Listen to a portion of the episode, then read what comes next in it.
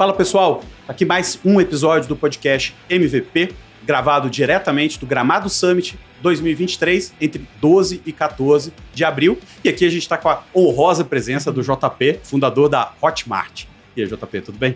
Pô, tudo ótimo, obrigado pelo convite aí, Gustavo. E o evento tá super legal também. É, não, evento bem bacana, cara. Primeira vez que a gente tá primeira vez que eu venho Uhum. uh, e primeira vez que a gente tá aqui também, tô, tô gostando bastante. Cara, o Marcos te convidou, o pessoal te convidou para falar sobre Creators Economy, né? Quer dizer, que é o, a área de vocês. Como, que você tem enxergado? Fala, antes de falar de Hotmart, queria falar um pouco sobre o mercado de, de Creators Economy mesmo. Como que vocês estão enxergando? Pô, às vezes parece que é legal, mas também a, a fórmula da, da Creators Economy parece dar sinais de desgaste. Tem muita gente produzindo conteúdo, é fácil de produzir conteúdo, né? Tem, tem as ferramentas de AI que agora colocam em xeque, ah, não vai precisar do creator, né? O chat GPT faz tudo. Como é que você tem visto isso? Existe vida de Creators Economy? Cara, eu acho que tem muita vida, na verdade. é, o, o, pessoal quando fala de desgaste social da Creator Economy, é, eles meio que pegam muito uh, do desgaste, por exemplo, que, sei lá, plataformas como o Facebook tiveram, e pegam um pouco do cenário de venture capital em empresas de creator economy e fala, putz, tem problema aqui, tem um problema aqui, então o mercado. Junta as duas coisas. Mercado, sei lá, tá desgastado. É, mas o que a gente vê na prática não é isso, né? Então, o que a gente vê na prática são todos os creators crescendo, eles como indivíduos crescendo, com audiências maiores, com mais possibilidade de monetização, com mais é, empresas sendo criadas por creators, com mais marcas sendo lançadas por creator. Hum. E você tem aí, no meio do caminho, é, uma mudança, acho que grande, é, de formas de monetização. Tá. Então, quando você pega, por exemplo, a dependência que os creators tinham muito de é, dinheiro de marca, e você passa por um cenário, sei lá, econômico mais conturbado, onde as marcas estão mudando aonde elas estão colocando recursos, cara, você tem um grupo de creators que agora tem uma dificuldade maior de monetização. Mas esse não é o grupo de creators que a gente trabalha. Tá. Então, quando eu vejo o Creator Economy, o mercado para mim continua crescendo muito. É, hoje são mais de 200 milhões de creators no mundo e é uma taxa de crescimento de duplo dígito, pelo menos 30% é o número que a gente vê. É claro, varia um pouco dependendo da fonte, mas pelo menos 30% ao ano. É, e eu acho que a gente está agora prestes a um novo boom de creator e não o contrário. Hum. É, Explique-se.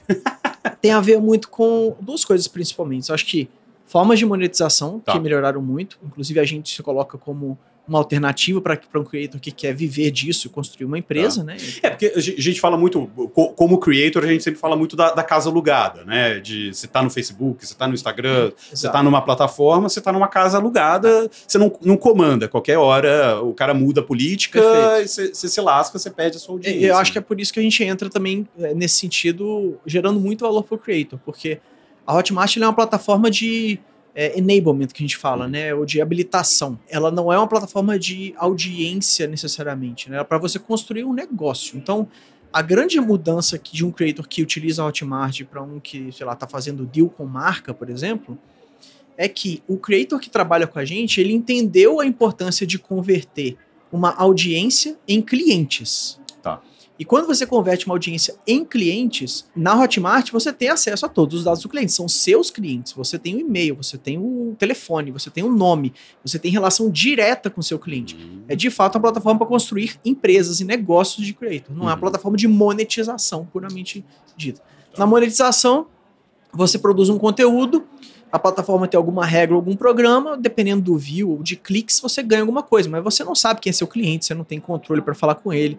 Você sequer sabe se amanhã ele vai estar vendo o que você acabou de produzir, que é o que Uhum. você falou. Uhum. É, e a gente trabalha num- numa outra etapa dessa jornada de creator para creators que decidiram criar empresas e criar produtos. Né? Tá, tá. Então acho que é, é bem diferente. E agora, tendo essas alternativas, com toda essa mudança, vamos dizer assim, de, de paradigma, eu acho que o nosso mercado tende a crescer muito. Porque os creators vão entender cada vez mais que eles têm a oportunidade de vender diretamente para a audiência deles, de construir uma empresa, de ter acesso e controle dessa comunicação com a audiência, de construir comunidade em ambientes mais seguros, vamos dizer assim, ou mais estáveis, vamos dizer.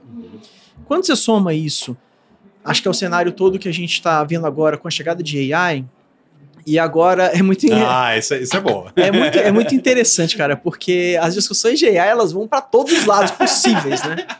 Então, todo mundo é especialista em AI. todo é, mundo tirou o jaleco de, um lado, de geopolítica, de, né? Um, de, guerra exato, da Ucrânia, exato. especialista em, em, guerra da Ucrânia. Agora Exatamente. tá todo mundo com jaleco de especialista em chat GPT. E, e, e aí a coisa vai para um lado de que AI é o próximo paraíso, vamos todos só nos divertirmos e pronto. Ou para o lado apocalíptico mais tenebroso possível, né? É, mas quando eu olho o nosso mercado, eu acredito que tem uma combinação de coisas hum. que, para a Hotmart, eu realmente acho que a gente está num, num momento de inflexão para dar um salto de crescimento muito grande nos próximos anos. O que, que acontece? AI, no meu entendimento, do jeito que a gente está aplicando em Creator Economy, é, especialmente no curto e médio prazo, é uma ferramenta de uh, empoderamento do creator. Tá. E aí, por empoderamento do creator, eu digo que é, os criadores conseguem fazer mais coisas uhum. de maneira mais fácil, de maneira mais barato, em menos tempo. Uhum. É, isso, por si só, já é uma mudança gigantesca. Por quê? Muita gente que antes tinha dificuldade de começar, ou dificuldade de eventualmente ser um creator por qualquer motivo que seja, mas que inerentemente tem a ver com a publicação e criação de conteúdo, agora tem um incentivo muito maior e muito menos fricção para começar. Então você vai ter mais creators. É, eu ia, eu ia falar exatamente isso. Mas ao mesmo tempo você também cria mais competição. É, sim e não, porque assim, o mercado de creator para mim é uma das coisas mais uh, paradoxais que tem. Porque o que, que acontece? Eu desconheço um mercado onde você tem baixíssima barreira de entrada, barreira de entrada. vamos dizer assim, uhum. mas altíssima diferenciação. Sim. Por quê? Porque a é, diferenciação do creator é no nível do indivíduo. Eu sigo um creator pela personalidade dele, por quem ele é, a vida que ele compartilha, pelas coisas que ele fala. E cada indivíduo é um indivíduo, por mais que você possa falar de diferentes temas, né? A gente vê na, na Hotmart hoje, sei lá, vamos pegar um nicho específico aqui, curso de inglês. Tá. Né? Existem um milhão de cursos de inglês que você pode comprar na internet de vários preços, de nove reais a dois mil reais, né? Mesmo em plataformas que, vamos dizer assim, que são que não é o nosso caso, mas que são, vai, supermercado de cursos, vamos dizer tá. assim. Você entra lá e pesquisa um curso, ali você tem cursos de diversos preços e tudo mais. Sabendo que tem cursos de diversos preços, 9, 99, 299, 599, por que que alguém decide comprar um curso escolhe de um 2 mil? É. Cara, porque ela não escolhe pelo curso, ela não escolhe pelo módulo do curso, ela escolhe por quem está levando aquele curso para ela. Tá. A pessoa tem uma admiração por aquele creator, que é um professor, é, pela história de vida, tem uma identificação, fala, putz, cara, eu nunca consegui aprender inglês, mas com esse cara eu acompanho ele aqui há, há seis meses e o jeito que ele fala consegue chamar minha atenção, consegue, eu consigo aprender. Então, assim, a diferenciação não é necessariamente só no nível de produto, é no nível do indivíduo creator. Tá. Então, é um mercado de baixa barreira de entrada e altíssima diferenciação. Quando eu olho isso, eu acho difícil encontrar coisas parecidas com essa, e na hora que você elimina o restante de barreira de entrada que existe com AI, você tende a ter um incentivo para que as pessoas se tornem mais creators. Mas esse não é o único incentivo. No nosso caso, boa parte dos produtos que são comercializados na Hotmart são produtos que têm a ver com educação ou com informação. É. Eu ia te perguntar isso. O que é mais vendido? O que é mais procurado hoje na, na Hotmart? Hoje, a maior parte do que é vendido são cursos online, produtos de informação ou de educação. São, são é, Algum esse, nicho específico? Esse setor nicho muito variado. Ah. Muito variado. Acho que dá para separar em duas grandes coisas. Você tem coisas que são avanço de carreira, tá. é, habilidade, sei lá, eu vou aprender Excel melhor, eu vou aprender design, eu vou aprender edição de vídeo, vou aprender marketing digital, vou aprender branding, sei lá, qualquer coisa que são de carreira. Você tem nichos de negócio, que acho que está ainda assim, avanço profissional, vamos dizer, que dá para colocar ali. E você tem coisas lifestyle, né? E você tem de tudo, porém são características diferentes. Então, normalmente os produtos que têm mais avanço de carreira têm preço mais alto e, enfim, e por aí vai. Mas no cenário como um todo, cara, com a AI, a gente está falando de AI, a gente não só tira fricção para começar, mas como ela transforma o, o, espaço de trabalho de maneiras importantes. Né? Então, o pessoal fala, ah, as profissões vão acabar, essa, aquela, aquela outra. Eu sou é. doido para botar robô para ajudar na redação, cara. É, certamente você vai, você vai ser uhum. bastante beneficiado, você vai conseguir escrever, revisar mais rápido, enfim, até ter ideias de artigos sim, mais rápido. Sim. É, e, obviamente, que isso gera um impacto, sim, no mercado de trabalho. E se você tem um designer que antes levava 15 dias para fazer uma peça X qualquer, e agora leva dois, dependendo da demanda que a empresa tem, ela de fato não vai ter a mesma quantidade de designers, né? Ela pode, um designer pode fazer mais coisas assim. É, então tem mudanças é, importantes que geram sim impacto em emprego, em vagas, em coisas do tipo. E eu acho que nesse sentido o nosso mercado acaba se beneficiando ainda mais, porque se a maior parte do que é, é transacionado através do Hotmart são produtos de educação e informação, quando você precisa retreinar adultos num cenário onde está tudo mudando no, no, mercado profissional, uma das principais alternativas vai ser aprender online. E acho que os creators têm uma grande oportunidade de compartilhar e ensinar através disso. Então, de um lado eu tenho AI tirando barreira, do outro lado eu tenho uma demanda aumentando por uhum. conhecimento é, rápido.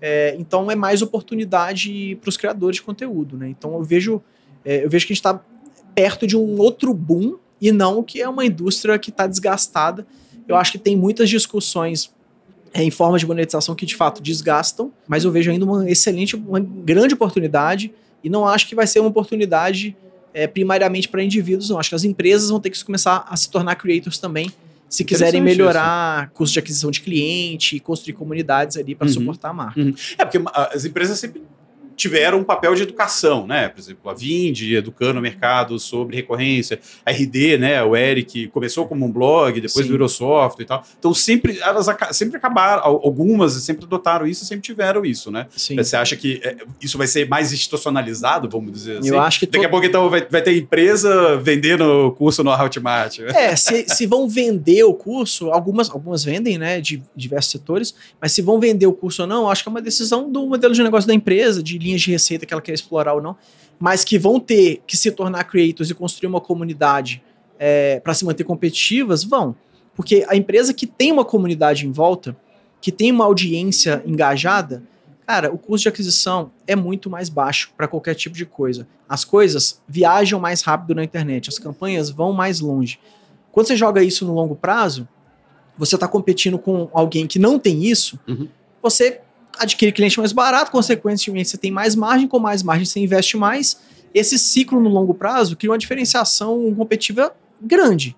Então, quem não fizer isso, eu acho que vai ficar para trás, vai ter mais dificuldade de monetizar com o mesmo unit economics, vamos dizer assim. Interessante. Agora, aí aproveitando para entrar em, em, Hotmart, vocês olham esse mercado hoje, B2B, vamos dizer assim, porque teoricamente a imagem que se tem da Hotmart é, é B2C, né? Eu vou lá e coloco meus produtos, me, né, crio meus cursos. Como que é esse balanço hoje? Vocês olham para B2B? É B2C mesmo? A, a, gente, na verdade, todo criador, ele, ele é uma empresa, né? Uma pequena uhum. empresa, uma microempresa, a maioria, né? Alguns... Tá grandes empresas, mas a maioria são pequenas empresas, então é um, é um B2Bzinho. Vocês exigem CNPJ? Não. Você pode começar como pessoa física, né? Você tem umas limitações uh, importantes do que você pode fazer, até de resgate, de vendas e hum. tal mas você pode começar. Mas para destrancar tudo, você precisa de CNPJ, né? Tá. E não tem como você crescer, na verdade, sem ter um CNPJ. Até a questão de imposto ia ser muito diferente, né?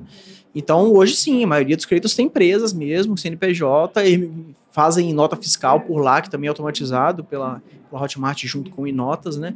Então é um mercado que se profissionalizou muito, né? Uhum, uhum. Agora, vocês são um, um, dos poucos exemplos que a gente tem de startup brasileira que se internacionalizou, né? Onde que vocês acertaram? Onde você acha que, que é. foi o, o, o acerto? O que, que, que vocês fizeram que ninguém fez? Cara, eu acho que na verdade as startups brasileiras elas têm, de modo geral, pouco incentivo para internacionalizar, porque é, o Brasil é um país muito grande, um Sim. mercado muito grande, então dá para construir coisas enormes é, estando aqui. E se você partir do pressuposto que, é, cara, eu ainda não estou nem perto de atingir meu mercado potencial dentro do Brasil, fica difícil você pesar a decisão, vou, de vou, vou internacionalizar, uhum, não vou. Uhum. Não conquistei nem o Brasil, né? Exato. Então, quando você soma um mercado grande e você olha para nessa perspectiva, é, realmente tem pouco incentivo para internacionalizar. A gente também, putz, é uma língua que já não é uma língua é. internacional, então você vai somando essas coisas. O brasileiro prefere que uma startup ficar aqui e crescer bastante e tá tudo certo também. Acho que no nosso caso, é, a gente entendeu que tem um modelo de negócio que é muito replicável em outros tá. países. Vão existir creators em todos os outros países. É, empreendedorismo e educação são coisas que 99% dos países se interessam em ter mais e as pessoas também. quando você pega países de América Latina, ou até Estados Unidos, onde a gente tem é, foco maior, são culturas que as pessoas querem ter algum tipo de ascensão social, querem tentar coisa nova, Tá. querem crescer de alguma forma. Então, olhando para tudo isso, a gente tinha uma vontade de fazer algo fora do Brasil, né? Uma vontade grande desde o início, assim. E aí acho que a grande discussão é quando? Quando, quando que você faz? Sim. Você faz daqui dois anos, você faz daqui dez anos, você faz. E eu acho que aí a gente teve um empurrãozinho legal, porque um dos nossos investidores, que foi o, o Case Cooling, eh, early investor na Booking.com, depois se tornou CEO da Booking.com durante muitos anos. Ele sabendo da, da nossa vontade, ele fez a pergunta que é a pergunta-chave, que é quando? Então ele entrou na empresa em 2013. É, em 2014 ele fez a pergunta: quando vocês vão Mas fazer? por ele fez de iniciativa própria ou você ele já, fez. já falava? Numa, numa das, não, a gente já queria, já sabia, mas Tá. assim. é, mas o, o grande, o grande ponto é quando vocês vão fazer. E aí a resposta que eu dei foi: isso era 2014 mais ou menos. É, a resposta dele foi: ah, lá para 2018 acho que a gente já tem um, Um porte sei lá, um porte para fazer isso e tal. E aí o que ele me falou foi: é, eu acredito que vocês deveriam começar agora, porque você vai levar três anos para fazer alguma coisa. Você vai começar agora, o negócio é tão difícil, em três anos você não vai ver quase nenhum resultado, e depois você vai começar a entender melhor como faz, porque parece que é igual, mas não é. É. Você vai descobrir muitas coisas que são diferentes, é quase que é, uma outra startup, vamos Sim, dizer assim. Sim, né? sim, sim. E a gente ficou intrigado com aquilo e, e acho que foi uma provocação importante. A gente decidiu, de fato, começar cedo, né? Então a gente começou mesmo o processo de internacionalização em 2015. E aí a gente teve que fazer uma série de coisas a começar... Processo, processo, na verdade, estudar, né? Vamos dizer assim. Então, ou, ou já. a executar. já porque, executar por mesmo. exemplo, uma das coisas importantes que a gente tinha que fazer era um meio de pagamento que funcionasse em outros países. Sim. E o HotPay, que é o nosso meio de pagamento, ele foi o primeiro meio de pagamento construído no Brasil que conseguia processar múltiplas moedas e coisas do tipo. Isso foi feito em 2015. Tá. E foi uma base para a gente conseguir, é, de fato, avançar na inter- internacionalização. Porque o nosso mercado ele tem uma questão que todo conteúdo, se ele superar duas barreiras para ser vendido, uma é a língua e a outra é receber o pagamento, Tá. ele já nasce internacional. Ele viaja o mundo. Ele não É. tem a logística, ele não tem frete, ele não, tem, é, entrega ali na hora. entrega, né? Então, assim, é física. Então, a barreira para o meu creator se tornar um creator global ou internacional são duas: é língua e o meio de pagamento. Aceitar o pagamento do. Então, a gente pegou o meio de pagamento, Legal. resolvemos. E agora acho que dá pra gente avançar na Como- parte de ah, números. Legal. Co- Como, como, que, como que foi esse playbook? Como que vocês chegaram na. na, na- eh, vocês já sabiam disso? Ou como, como que vocês chegaram nessa, nesse ahá? Puta, o pagamento tem que ser a primeira coisa. Não, porque pensando em, em, vamos dizer assim, first principles, né? Assim, quando você olha, de fato, eu trabalho com venda de conteúdo. Uhum. Qual é a limitação para meu conteúdo ganhar o mundo? Cara, são duas. Você tem barreira de língua é, e barreira de receber o pagamento. Você não tem barreira geográfica especificamente, Tá. né? Então, quando você olha isso e fala, qual que eu consigo É, um atuar? conteúdo de empreendedorismo é empreendedorismo em qualquer lugar, né? Vamos dizer É assim. empreendedorismo É. em qualquer lugar, né? E, é- e é óbvio que quando você, por exemplo, é, supera a barreira de pagamento e a barreira de língua é, numa geografia maior, você consegue começar muito antes. Tá? É por isso que a gente, por exemplo, a primeira língua que a gente decidiu internacionalizar foi espanhol. Por quê? Porque espanhol Hum. eu consigo internacionalizar para Espanha, para Colômbia, para México, para Peru. Vários países eu começo uma inter- internacionalização ali, desde que eu resolva o pagamento para isso. Tá. né? Tá. Então o racional é muito esse, assim, cara, qual que é o limite para que a gente consiga ganhar outros países? E esses dois são- eram limites muito importantes, vamos dizer assim. Então a gente começou, até erramos também, porque tinha uma premissa que eu, eu realmente acreditava que se a gente começasse pela Espanha, Hum. os produtos criados por uh, creators da Espanha, eles iriam para América iriam Latina. América Latina ver. e tudo mais. É. E, cara, não se provou verdade. Não, é muito diferente. Mesmo Muito dentro da América. Latina, né? Você, vou, ah, vou fazer México e vai, vai, vai escalar pro resto, vai descer pro resto Exato. da região. Mas a América Latina, ela tem uma, uma distribuição de vendas bem maior do que a Espanha. Tá. O espanhol, 70% das vendas, ou um pouco mais, acho que até 75%, não sei, vendem para a própria Espanha. E os, os creators do México, Colômbia, etc., eles vendem para, sei lá, 30% para o próprio país e 70 distribuído em outros países da América Ah, Latina. Então é diferente o comportamento Tá. mesmo. Mas é o tipo de coisa que você só vai aprendendo. Na prática, né? É, e aí você tem que reajustar a rota e tudo mais. É, mas o racional de inter- internacionalização é, é esse. Acho que se você tem um modelo de negócio que é replicável de fato, né? Que você tem o seu persona em outros países, em algum momento você vai ter que se fazer a pergunta: quando fazer? Porque se você simplesmente não pensar nisso de forma intencional, você simplesmente vai continuar crescendo no Brasil e tudo bem também. Uhum, uhum. Depende do que que você quer para a empresa. E por que desenvolver o pagamento internamente? Por que não pegar um PayPal, Stripe, alguma coisa que já era consolidada? Cara, é, primeiro que eu acho o nosso, o que a gente vende é diferente mesmo, entendeu? Se você pega, por exemplo, um, sei lá, um desses, um desses que você citou. Ah, normalmente, os meios de pagamento eles são construídos para resolver um problema de e-commerce. Sim, sim. Todo e-commerce, ele Não, é- é- é- eu, eu, como creator, como jo- jornalista e conteúdo, cara, é impressionante. Nin- Ninguém, ninguém entende o meu negócio. A agência não entende, ninguém Exato. sabe fazer nada. Exatamente. Tudo que você vê, o playbook, os playbooks são de e-commerce, né? é isso. Mas não, eu sou quase, sou e-commerce aqui, mas não, é difícil. E tem, e tem muitas diferenças, né? Então, vou te dar um, um exemplo. Quando você é um e-commerce, você vai vender, sei lá, uma televisão, tá? E eu tenho que. Eu vendo essa televisão e eu tenho que mandar essa televisão lá pro Amazonas, por exemplo. Cara, eu tenho que garantir que muita coisa, é, muito mais camadas, por exemplo, de análise daquela compra, são checadas, né? Eu tenho que ter um tipo de fraude, análise de fraude muito diferente, né? E quando você vai empilhando isso, você começa a cair performance de, Sim. de venda, de transação, para você preservar outras coisas, né? Imagina se eu, se eu, eu consigo aprovar uma transação de fraude, eu mando a televisão lá para a Amazônia e quem paga isso depois. No caso do Creator, muda um pouco, eu vendo produto digital. O que, que é o rollback dessa transação? É eu cortar um acesso. Né? Então eu posso trabalhar com níveis de, de Ah. análise muito diferentes e com isso eu consigo Sua aprovar mais. peneira é mais. A outra coisa, eu preciso de velocidade nisso. Tá. Quando eu compro um, um bem digital, eu espero gratificação instantânea. Eu Sim. quero receber aquilo quero na hora. na hora. né? E os meios de pagamento tradicionais não faziam isso, né? demoravam bem mais. Outras coisas são características do nosso mercado. Como muitos creators vendem cursos online, educação, informação, não sei se você já ouviu falar, provavelmente sim, mas você tem estratégias de venda que são lançamentos de turmas. Sim, sim. Aquela turma ela precisa começar uma hora. Então você tem que vender por alguns dias, depois parar para começar a turma. Quando você pega um meio de pagamento tradicional, Ele você não- fala, esse, essa pessoa criou uma conta aqui agora, ela nunca vendeu comigo, e em sete dias vendeu 200 mil do nada, assim, e depois parou, isso é fraude. Cancela todas as suas transações de fraude. É.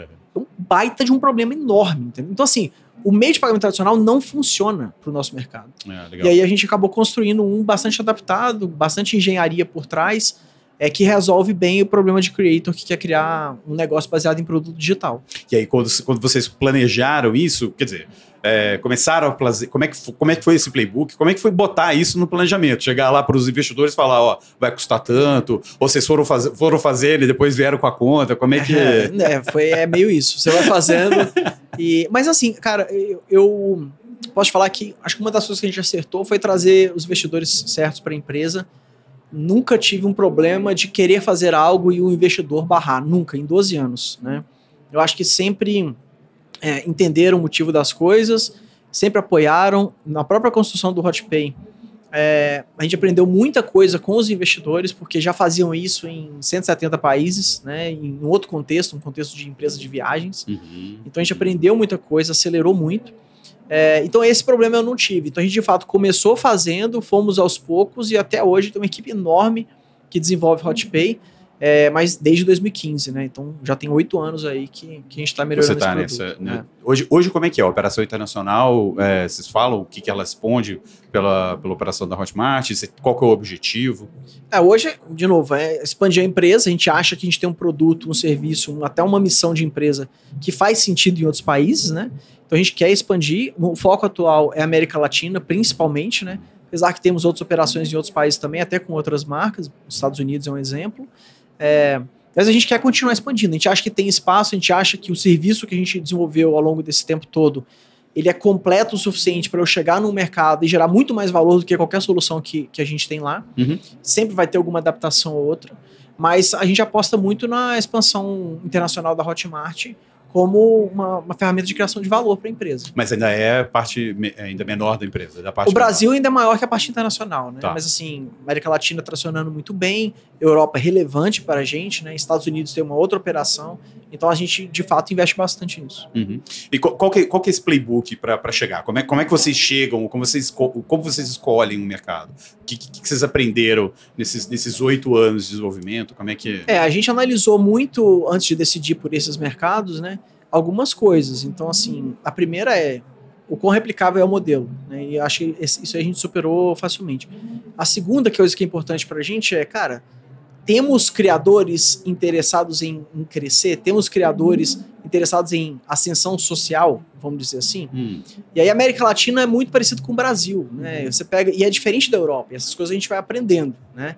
Então, por exemplo, hoje eu pego produtos de lifestyle são mais comuns na Europa, produtos de carreira mais comum em México, Colômbia, Brasil. Porque as pessoas querem crescer, elas sabem que não tem um governo ali para que vai fazer uma rede de proteção tão então, protegida assim. Então, se não depender dela, é, vai ficar difícil. Então, você tem esse estímulo ao empreendedorismo maior. É, e a gente é uma, uma- um caminho de empreendedorismo também, né? Então, a gente olha muito isso, o que é o apetite de empreendedorismo do- de, de país. A gente olha a penetração de cartão de crédito em cada Hum. país, porque boa parte das vendas acontece com cartão de crédito. É, a gente olha comunidades de influenciadores, o tamanho daquelas comunidades, quantos influenciadores grandes tem, quantos pequenos tem.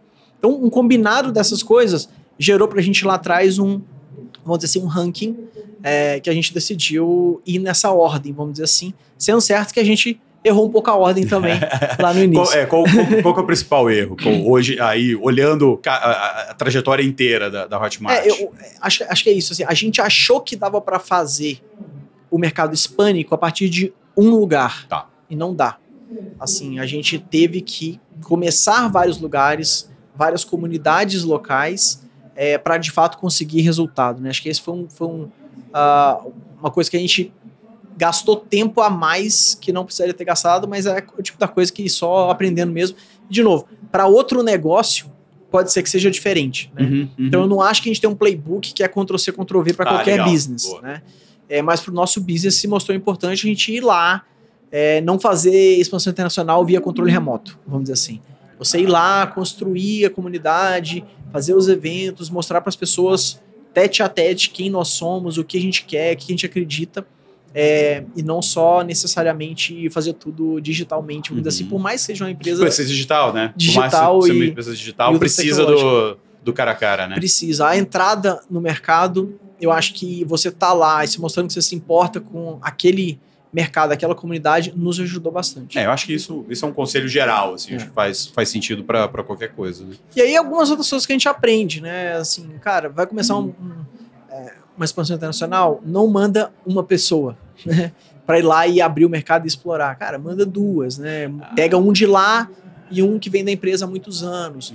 Então você vai aprendendo algumas coisas ali que. Ah, isso é legal, esse, esse negócio da dupla, que é principalmente México, né? A gente, outro dia eu tava conversando com, com o pessoal de uma, empresa de tecnologia maior, grande, é, que olha a América Latina também, eles falando, cara, México, você acha que você chega lá uma pessoa e vai abrir? México é completamente diferente, né? Diferente. Tem que ter alguém local. Né? Tem que ter alguém local. É, e a outra coisa é que sempre vai demorar mais do que você Boa. acredita. então tem que estar preparado estruturalmente para isso e até a, a própria expectativa, né? Legal. Agora falando até de expectativas, quer dizer, vocês não passaram incólume do inverno agora das startups desse, desse momento. É, o que, que aconteceu e, e como, é que, como é que vocês reorganizaram a casa? É, como que tá a Hotmart hoje? É, a gente tem um, um benefício, né? Vamos dizer assim, por mais que o mercado todo fo- foi muito chacoalhado, vamos dizer assim, a gente tem um benefício de ser uma empresa lucrativa desde 2012, Ah, é? 2013. Lucrativa mesmo? lucrativa. Então a gente opera no positivo, gera caixa e tudo mais. É, às vezes que a gente levantou capital, foi a última vez foi, foi 2019 que entrou a GA e o GIC, é, e depois 2021. Todas as vezes que a gente levantou capital não foi para sustentar mercado. a operação. sustentar. É, foi para fazer M&A, foi porque o mercado estava muito propício, que foi o caso de 2021. Então foi por motivos que não é a operação precisa de dinheiro para se financiar, né? Então, dito isso, você passa por isso um- com uma tranquilidade maior, vamos dizer assim. né? Mas o que aconteceu é, é reflexo do que houve nos últimos anos, até com, com Covid, né? Uhum. E aí você tem duas coisas. Você tem, é, um, a- o Covid botando todo mundo dentro de casa e o consumo de internet aumentando muito. É, não só isso, as pessoas não estando fora de casa, o que elas gastavam fora, não gastam mais, não viajam. Sei lá, uma família que faria uma, uma viagem de férias que gastaria 10 mil reais. Ela não gastou esses 10 mil reais. E aí, isso gera um orçamento que você pode comprar outras coisas. Outro. E todas as empresas de internet eh, se beneficiaram disso naquela, naquela fase inicial. Né? Então teve um boom muito grande, uma expectativa muito grande, uma, uma crença de que o, baseline do mercado tinha aumentado e que dali ia continuar Tá. seguindo. Ah, É, então muitas empresas fizeram planos para um tipo de crescimento que não veio Tá. na, depois. Né? Depois, porque deu, deu aquela barrigada, né? Depois. Deu quando- aquela barrigada, todo mundo falou: opa, esse negócio não vai continuar assim. É, a gente tá com uma operação num lugar muito longe do que tá acontecendo agora. Legal. E aí você vê aquela onda de layoffs, aquela coisa que se acompanhou no mundo inteiro. Né? É, mas acho que fora isso, você tem um segundo, um, segundo momento que é a própria pa- pandemia demandou uma injeção de capital enorme na economia. Uhum, uhum. E isso refletiu depois em inflação. É, o reflexo, a consequência da inflação é taxa de juros aumentando no mundo inteiro. E isso é horrível para startups, né? Porque se você aumenta a taxa de juros, e a, maioria das startups elas são posicionadas para growth, Sim. para crescimento. Sim. O que, que significa isso na prática? Significa que é, você está apostando no curto e médio prazo para colher um resultado muito Lá na longe, lá na frente. E tem muito risco ali. Só que você acredita que lá na frente isso, isso vai gerar uma- um valor desproporcional, vamos dizer. Quando você aumenta muito a taxa de juros, é, esse juros acumulado por longo prazo vira uma quantia tão grande que fala, peraí, Não vai. não vale a pena. O risco é muito maior agora eu investir, porque se você investe num lugar, você não está investindo em outro. Basicamente é isso. Então, quando você tem um estímulo tão grande para investir em, vamos dizer assim, renda fixa ou na Uhum, própria taxa de uhum. juros, cara, esse dinheiro deixa de ir para um outro lugar. E onde é esse outro lugar? Onde existe mais risco possível, que é venture capital. Então as startups ficaram sem dinheiro, Sim. vamos dizer assim, para se financiar. Algumas conseguiram, vamos dizer assim, fazer um war chest, um- É, Sim. uma reserva, Uma né? reserva. uma reserva, Uma gordura ali. uma gordura maior, né? E passaram por isso melhor. Outras eh, conseguiram fazer uma reserva e já estavam num caminho de lucratividade, como é o nosso caso. Uhum. Passaram por isso de forma turbulenta, porque não adianta também É. você querer manter a sua expectativa, você tem que reajustar a sua expectativa. Então sempre tem Então impacto. vocês, vocês eram são uma empresa lucrativa, mas vocês, vocês estavam num lugar mai- maior do que vocês achavam. Exatamente. Do que exatamente. vocês estavam para aquela realidade. A gente achou né? que ia crescer mais do que a gente cresceu em 2021, Uhum. vamos dizer assim, e, 20, e 22. 22 também. Então, do meio de 21 para frente e 22, a gente estava preparado para crescer mais Tá. a, a estrutura mesmo, né? Sim.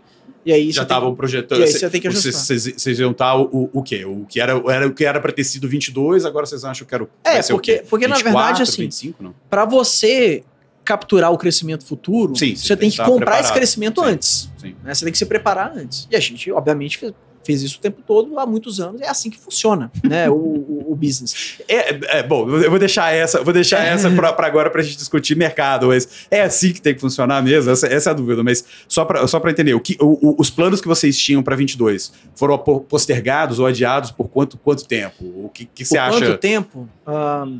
Cara, é- eu, eu diria que uns, uns 18 meses em termos de tamanho de operação, tá?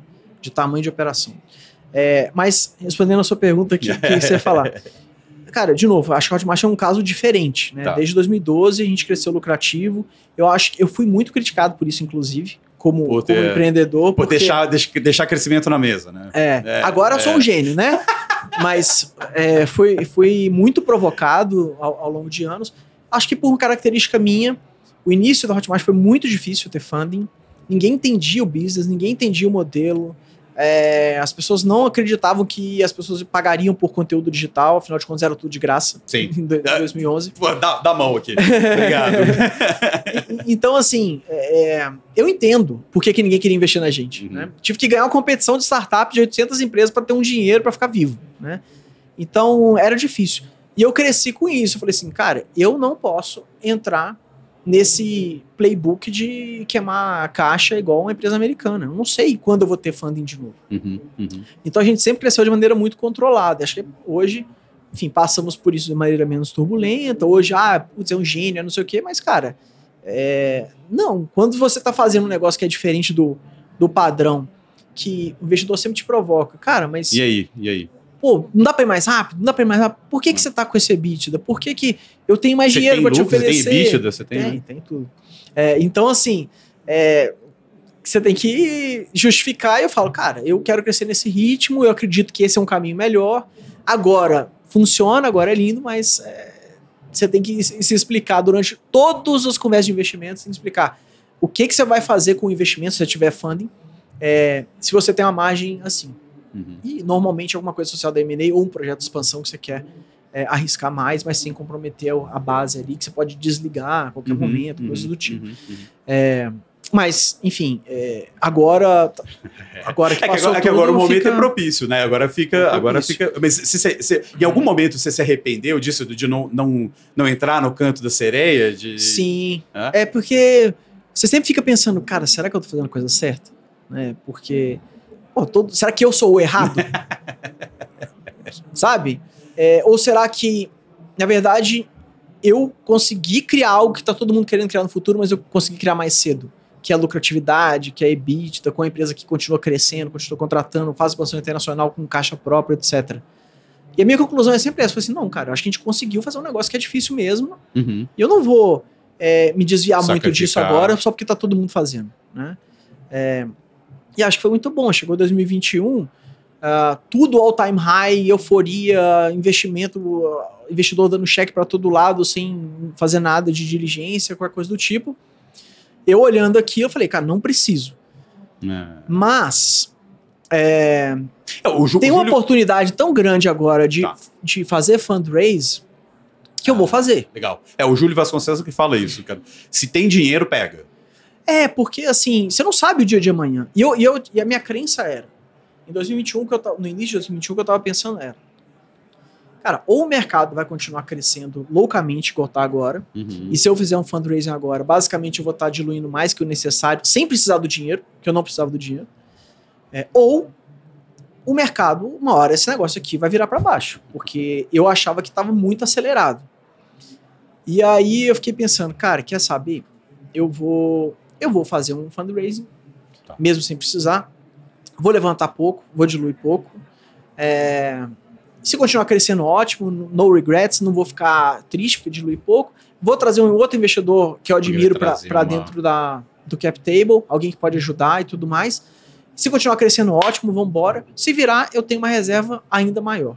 E foi o que a gente fez, a gente levantou 130 milhões de dólares em- no início de 2021 e, e acho que foi, foi a decisão correta, né? Hoje é, dá ainda mais tranquilidade para uma, pra uma empresa como a nossa. E aí, quer dizer, gera- gerando caixa, ainda, que, ainda sem, sem, sem queimar tanto, você ainda tem, ainda tem dinheiro, seu Sim, war chest sim, tá, sim. tá- e agora acho que a gente pode explorar oportunidades de, de M&A, a gente pode eventualmente decidir por projetos de expansão diferentes, onde vão ter um ROI negativo, mas não afeta o todo da empresa, vamos dizer assim. Uhum. Eu tenho um colchão para me arriscar em coisas ah, diferentes agora, né? Em tecnologias novas, em inovação, em Legal. mercados diferentes.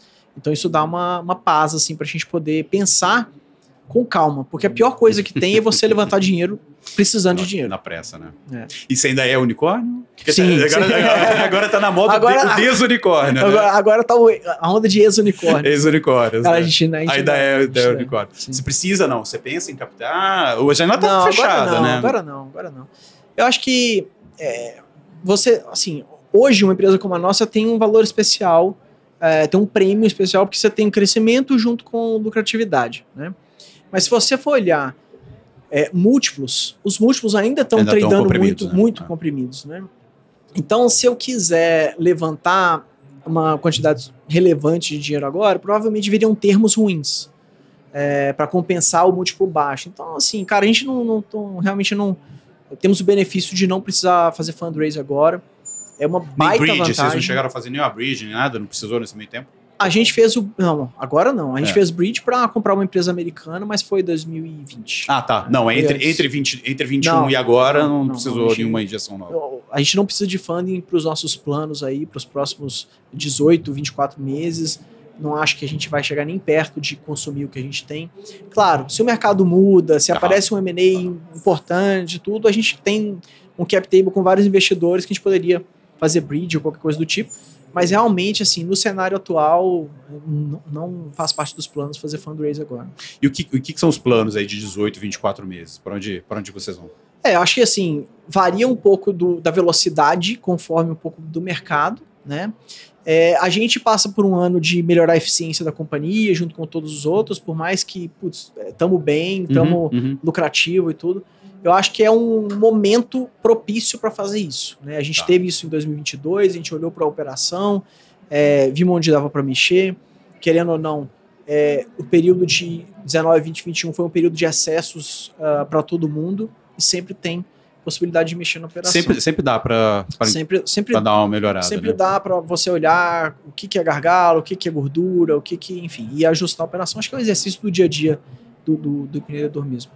É, mas aqui para frente, cara, eu, assim, eu fico extremamente, de, fato, estou muito empolgado com os avanços que a gente está fazendo em produto, é, especialmente com AI e, e outras possibilidades. A gente está saindo agora de ser uma plataforma para virar um ecossistema, ou seja, tem mais serviços plugados. Uhum. Então, a gente construiu há pouco mais de um ano uma, uma vertical só de financial services, então a gente presta bem mais serviços financeiros para os nossos clientes hoje. É, a gente tem algumas coisas que vão ajudar os nossos criadores a, a crescer de maneiras diferentes que a gente faz hoje. Vou lançar, a gente vai lançar mais no final do ano, no, no, no. Fire. É, então, estou bastante animado e muito animado com inteligência artificial aplicada no nosso negócio. Acho que tem muitas oportunidades, né?